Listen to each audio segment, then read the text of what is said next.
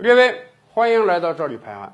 上期节目啊，我们跟大家聊了日本政府在打击贪腐上行动还是很多的。比如说，日本新一届内阁到目前为止已经有两个大臣辞职了，部长级的高官啊。什么样的贪腐让部长级的高官辞职呢？听起来不是那么严重。有一个部长级的高官啊，为了让选民选他，给本辖区的选民呢买了些哈密瓜之类的水果。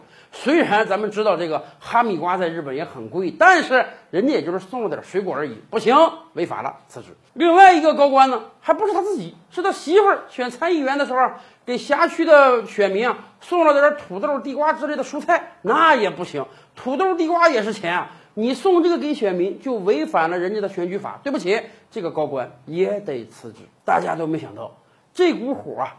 不光烧到了部长级高官身上，甚至烧到了日本首相安倍晋三身上。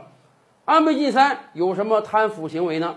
最近日本的反对党正在抓他，人家说安倍晋三在赏樱花上有贪腐行为。咱们知道啊，日本老百姓啊是非常喜欢樱花的，但是樱花的花季很短啊，每年四月份左右，也就那么。几天，大概一周的时间就过了，所以每一年日本人到樱花季一定要集体出外赏樱花的。那么安倍晋三作为日本首相呢，在过去五年一直有这样的传统啊，每年樱花季的时候啊，国家出资啊，邀请这个政商界的名流啊、演艺界的人士啊、体育界的健儿啊，大家一起来赏樱花。每一年都要来一次。今年二零一九年是在四月十三日搞的这个赏樱花活动，这一次啊，规模最为巨大。总共安倍晋三邀请了超过一万八千个人一起来赏樱花。当然，这么多人赏樱花也得花点钱啊。你想，安保也是费用啊，来的人多少吃点喝点也是费用啊。所以今年这一万八千个人呢，大概花了三百六十多万人民币，这个数字是过去几年的三倍。同时啊。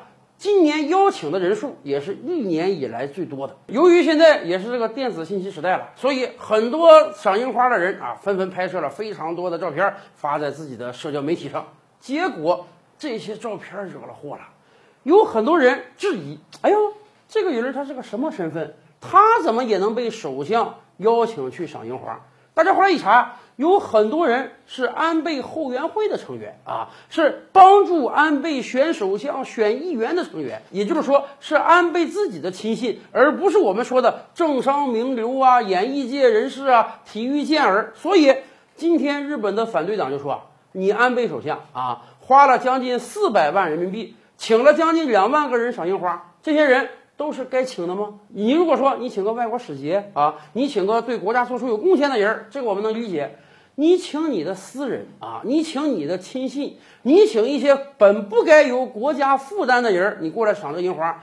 虽然说每个人折合下来不是太多钱，但是你这个行为也不对呀。这个就叫私相授受。这个跟那俩大臣给人送哈密瓜、送土豆、白菜有区别吗？没区别。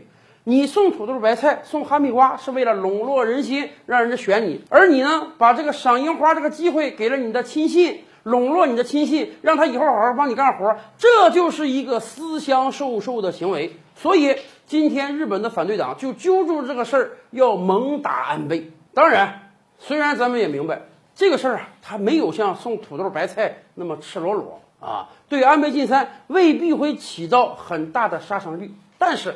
从这个事儿，咱们也看出来了，日本对贪腐上的要求有多严。首相请将近两万个人来赏樱花，你请的人中有你自己的亲信，这也是贪腐行为。